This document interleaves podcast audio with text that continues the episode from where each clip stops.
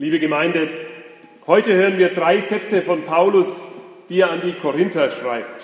Es sind Worte, die nachdenklich machen. Es spricht nicht gerade Feierfreude aus ihnen. Wenn wir sie jetzt hören, dann schlagen sie schon eher so einen etwas melancholischen Ton an. Die Zeit ist kurz, denn das Wesen dieser Welt vergeht. 1. Korinther 7, 29 bis 31. Das sage ich aber, liebe Brüder, die Zeit ist kurz.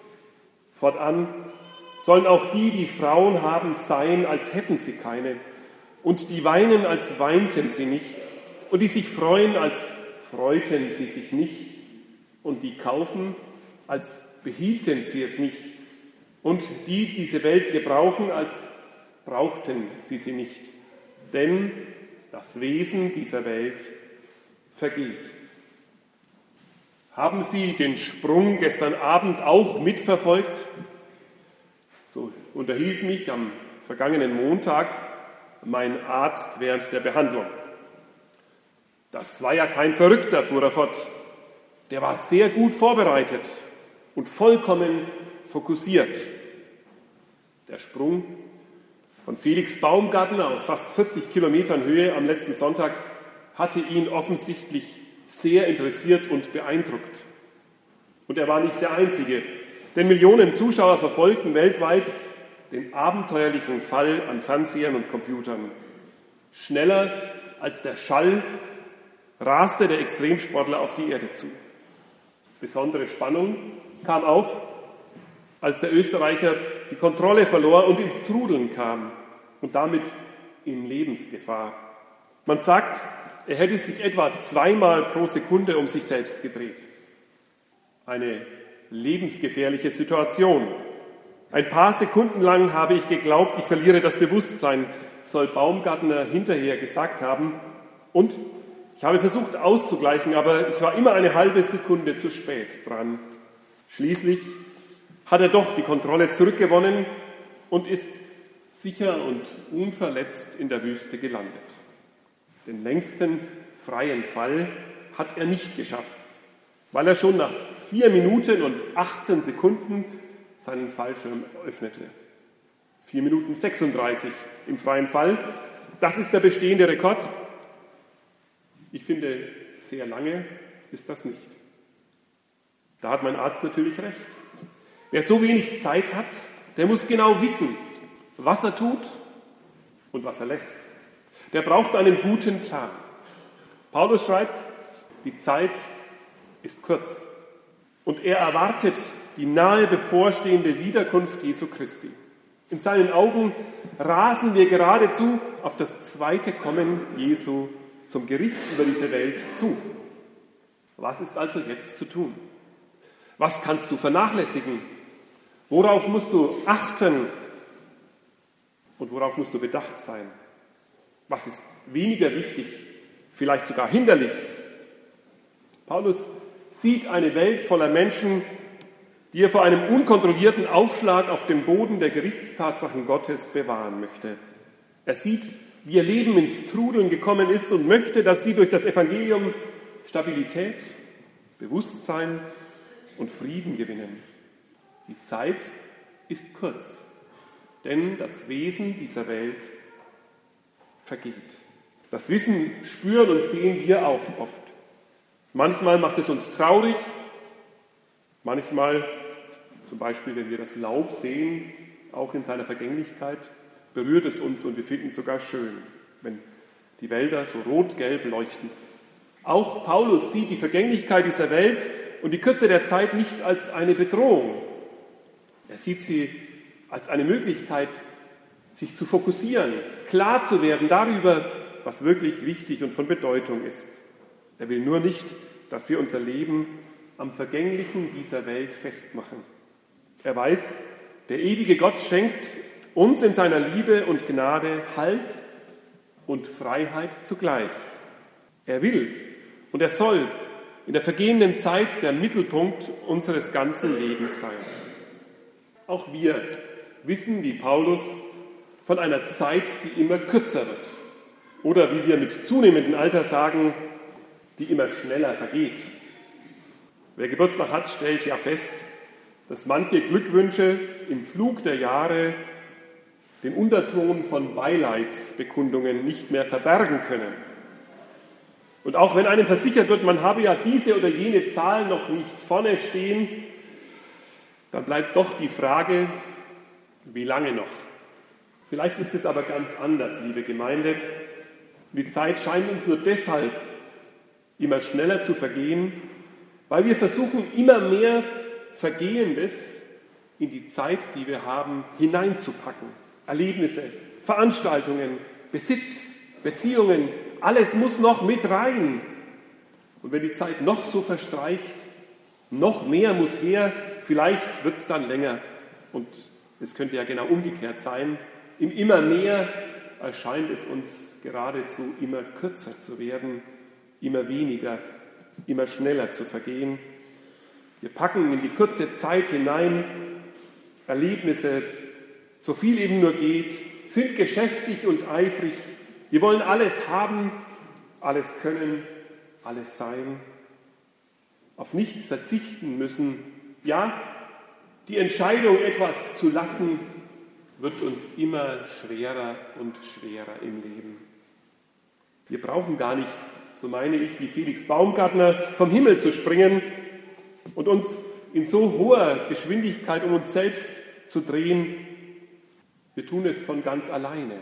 Wir drehen uns von ganz alleine mit hoher Geschwindigkeit um uns, so hoch, dass wir vielleicht manchmal in der Gefahr stehen, das Bewusstsein für das Leben zu verlieren, für das Leben, das Gott uns schenken möchte. Lassen wir uns das von Paulus sagen? Können wir das gut in unserem Herzen aufnehmen? Verliere dein Leben nicht in der Vergänglichkeit dieser Welt, so schön der Genuss auch ist. Öffne dich, öffne dein Herz für die Ewigkeit Gottes. Gott hat dir ja eine Sehnsucht genau nach dieser Ewigkeit ins Herz gelegt und er will dir die Ewigkeit schenken. Entdeckt den Frieden neu, den Frieden, den nur Gott eurem Herz schenken kann und den er euch auch schenken will. Einen Frieden, der höher ist als alle Vernunft und der in euch und in eurem Leben auch den anderen Menschen begegnen will und begegnen wird. Durch euch können und sollen sie zu ihm finden, zu dem, der die Quelle deiner Hoffnung ist.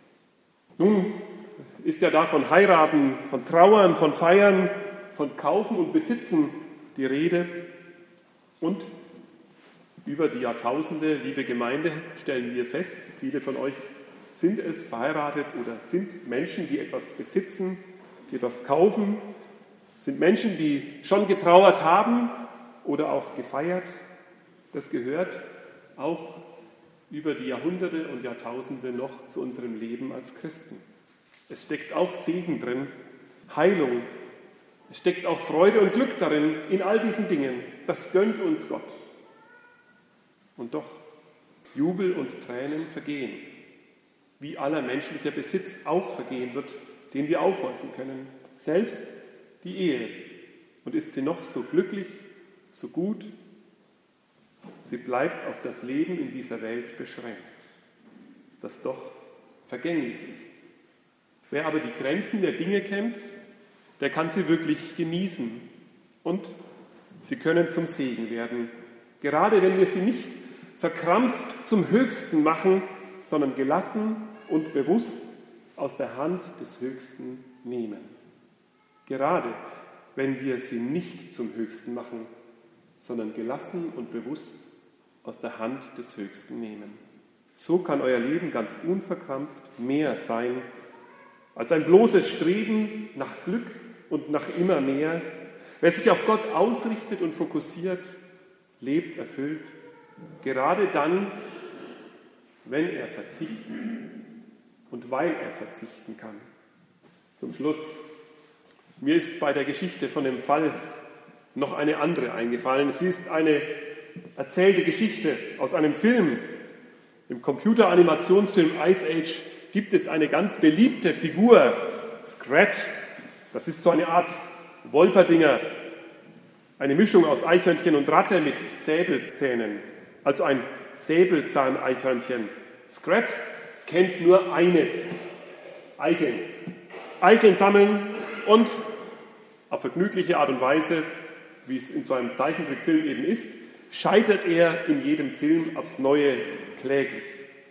Einmal, da hat er gerade eine große Menge Eicheln gesammelt und versucht, die letzte noch in Position zu bringen und löst damit, gerade weil er alles schön haben will, seine ganze Sammlung aus, dass alles den Berg hinunterfällt und er hinterher.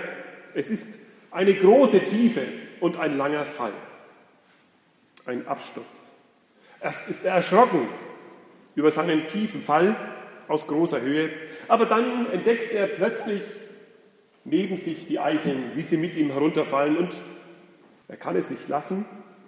Er beginnt im freien Fall beinahe schwerelos sie unter sich zu sammeln. Erst etwas mühsam, aber dann immer geschickter und so formt er schließlich eine große Kugel an Eicheln unter sich, beinahe wie einen eigenen Eichelplaneten. Der Flug, Sie merken es schon meiner Erzählung nach, er hört gar nicht auf, er scheint nicht aufhören zu wollen. Und so lässt sich Scrat ganz zufrieden auf seinem Eichelplaneten nieder. Aber durch sein Gewicht dreht sich die Kugel plötzlich und er ist nicht mehr oben auf, sondern unten. Und jetzt sieht er mit Schrecken, wie nahe der Boden ihm kommt. Und er beginnt zu laufen und zu laufen, aber die Eicheln geben ihm keinen Halt. Ungebremst schlägt er auf, seine Eicheln sind verloren. Ob es nun vieles ist, liebe Gemeinde, was sie in ihr Leben hineinbringen wollen, was ihr Herz und ihr Leben erfüllt, oder ob es nur ein eines ist und ein einziges, von dem sie ganz erfüllt sind. Unser Predigtext erinnert uns daran, achtet nicht auf das Vergängliche. Das, was vergänglich ist in dieser Welt, macht es nicht zum Höchsten.